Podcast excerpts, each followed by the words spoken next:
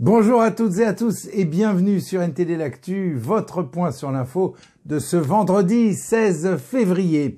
Avant de commencer, merci de cliquer pour vous abonner et de liker la vidéo. Passer à l'électrique, oui, mais car outre les implications environnementales liées entre autres à l'extraction des métaux rares pour les batteries, il y aurait aussi un problème de sécurité on en parle dans un instant avec Anthony, mais tout de suite, place à l'actualité. En France, les agriculteurs se mobilisent face au manque de réponse du gouvernement. Ils ont organisé plusieurs actions pour maintenir la pression sur nos dirigeants, avec notamment des actes symboliques visant les directives de l'Union européenne. Si le gouvernement ne donne toujours pas de réponse concrète aux revendications du mouvement début mars, à la date du début du salon de l'agriculture, les agriculteurs déclarent qu'ils reprendront le mouvement de plus belle. La situation reste donc instable.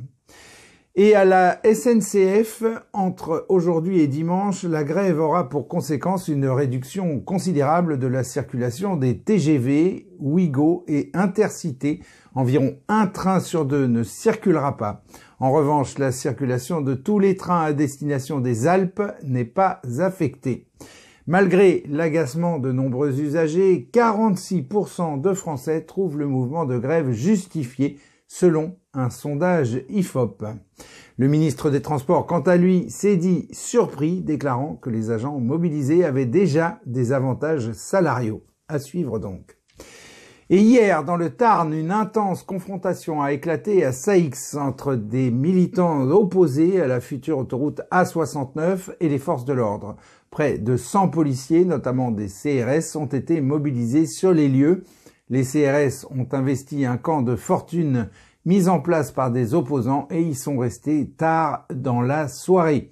Des militants ont dénoncé des méthodes jugées abusives, notamment l'utilisation de produits inflammables au pied des arbres dans lesquels avaient grimpé certains activistes. Et une quinzaine d'établissements scolaires sur les 100 candidats à l'expérimentation de l'uniforme à l'école ont décidé d'abandonner l'initiative. Certains ont suivi un vote des élèves qui étaient contre cette mesure, tandis que d'autres ont été confrontés à la mobilisation des parents ou ont fait volte-face pour des raisons liées à l'administration.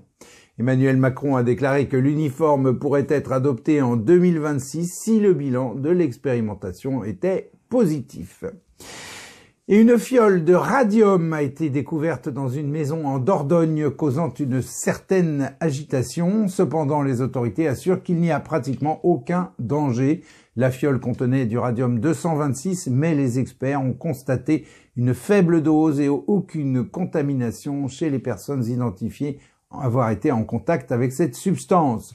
Le radium était utilisé jusque dans les années 60 pour rendre les horloges phosphorescentes. Et je laisse maintenant la parole à Anthony. Anthony, c'est à vous, on vous écoute.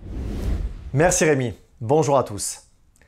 Vous le savez, pour nos dirigeants, la transition énergétique est devenue une priorité. Et les véhicules électriques sont souvent présentés comme une solution d'avenir. Pourtant, derrière cette image prometteuse, des voix s'élèvent pour mettre en lumière les défis que cette transition impose. En effet, face à la poussée de l'Union européenne pour une adoption massive de ces nouveaux véhicules, de nombreuses questions surgissent quant à leur viabilité. Par exemple, avec leur batterie lithium-ion, ces nouvelles voitures pèsent jusqu'à 50% de plus que les véhicules traditionnels, ce qui, disons-le clairement, pose des questions non négligeables. Parmi les moins évidents, on pourrait citer la détérioration de nos routes sans oublier les risques accrus en cas de collision. Bref, les coûts cachés et les désavantages apparaissent de jour en jour. Alors forcément, cette situation a de quoi laisser perplexe quant au passage à marche forcée au tout électrique. D'ailleurs, aux États-Unis, des experts en sécurité et en construction tirent la sonnette d'alarme et appellent à une adaptation urgente de l'infrastructure pour accueillir ces véhicules plus lourds. Reportage. Les véhicules électriques présentent des défis significatifs pour l'infrastructure existante. Leur poids, considérablement plus élevé que celui des véhicules à essence, endommage les routes, les ponts et les parkings en proportion.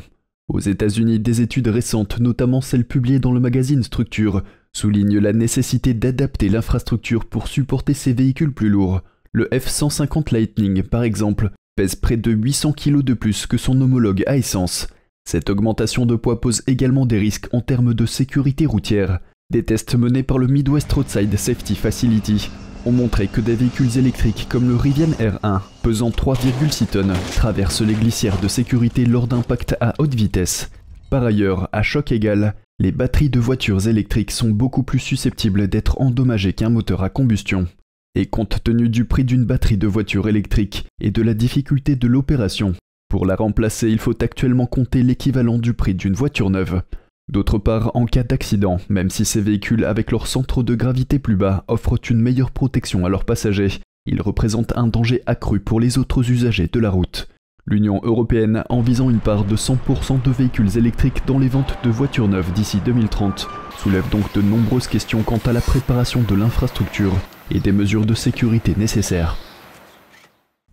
Nous venons de le voir, les défis que posent les véhicules électriques plus lourds sont indéniables. De son côté, l'American Society of Civil Engineers prévient que sans action, la durée de vie des routes et des ponts pourrait être drastiquement réduite. Pour y remédier, des experts suggèrent que des solutions telles que le développement de technologies permettant d'alléger les batteries pourraient atténuer certains de ces problèmes.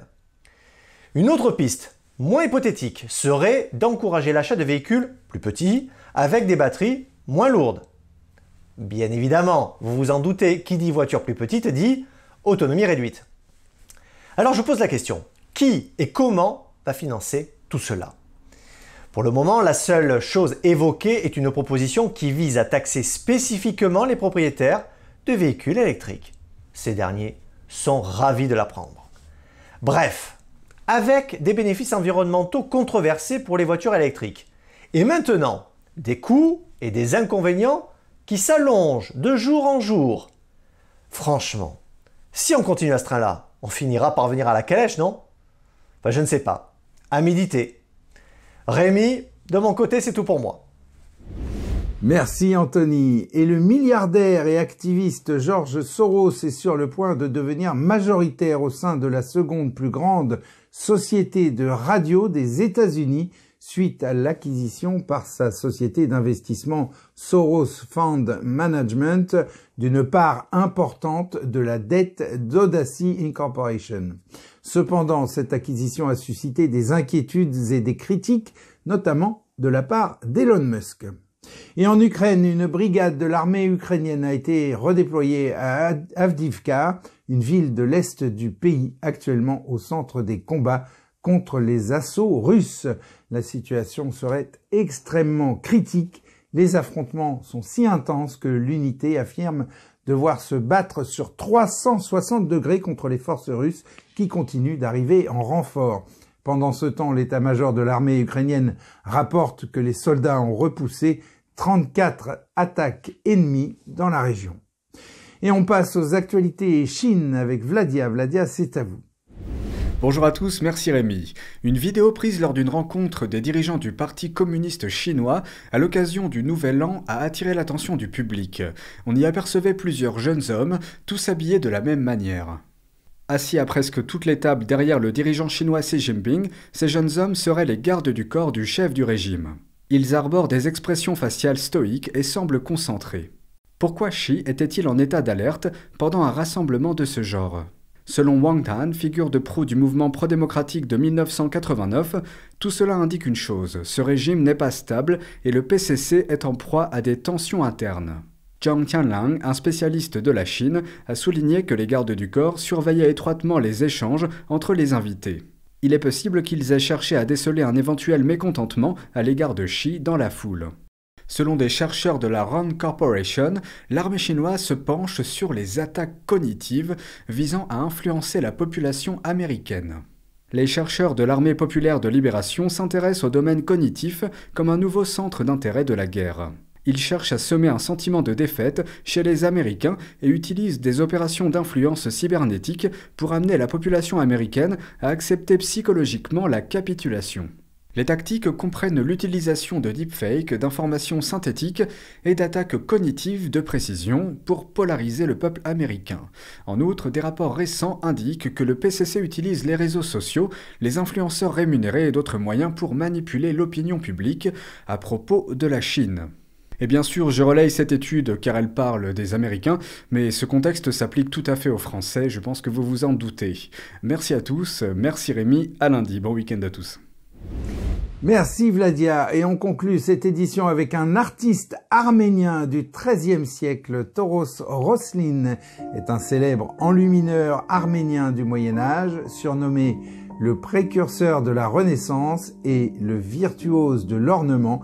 Il a été au service de Etum Ier, le roi arménien de Cilicie, un royaume proche de l'Occident chrétien. Connaisseur de l'art d'Europe occidentale et de Byzance, Toros Roslin est une figure majeure de la miniature arménienne. Il a perpétué la tradition de sa pratique artistique et apporté de nombreuses contributions à cette discipline monacale. Et voilà, c'est la fin de ce journal. Merci à tous de l'avoir suivi. On se retrouve demain à 13h pour une... Mais non, on se retrouve lundi à 13h pour une nouvelle édition de NTD L'Actu. Très bon après-midi, excellent week-end, à lundi.